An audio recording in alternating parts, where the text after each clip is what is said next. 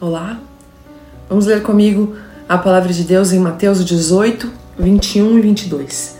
Então Pedro, aproximando-se dele, disse: Senhor, até quantas vezes pecará meu irmão contra mim? E eu lhe perdoarei? Até sete? Jesus lhe disse: Não te digo que até sete, mas até setenta vezes sete. Naquele tempo, a lei rabínica ensinava que ninguém deveria pedir ao seu próximo perdão mais do que três vezes. É provável que Pedro estava pensando no que Jesus havia dito sobre aquele que pecar contra ti, em Mateus 18,15.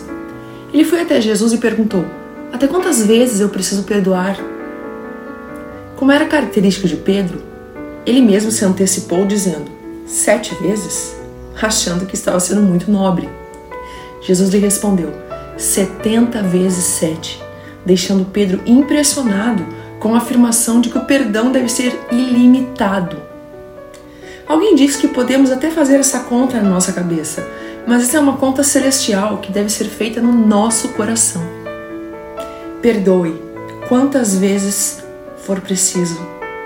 Amém? Deus te abençoe.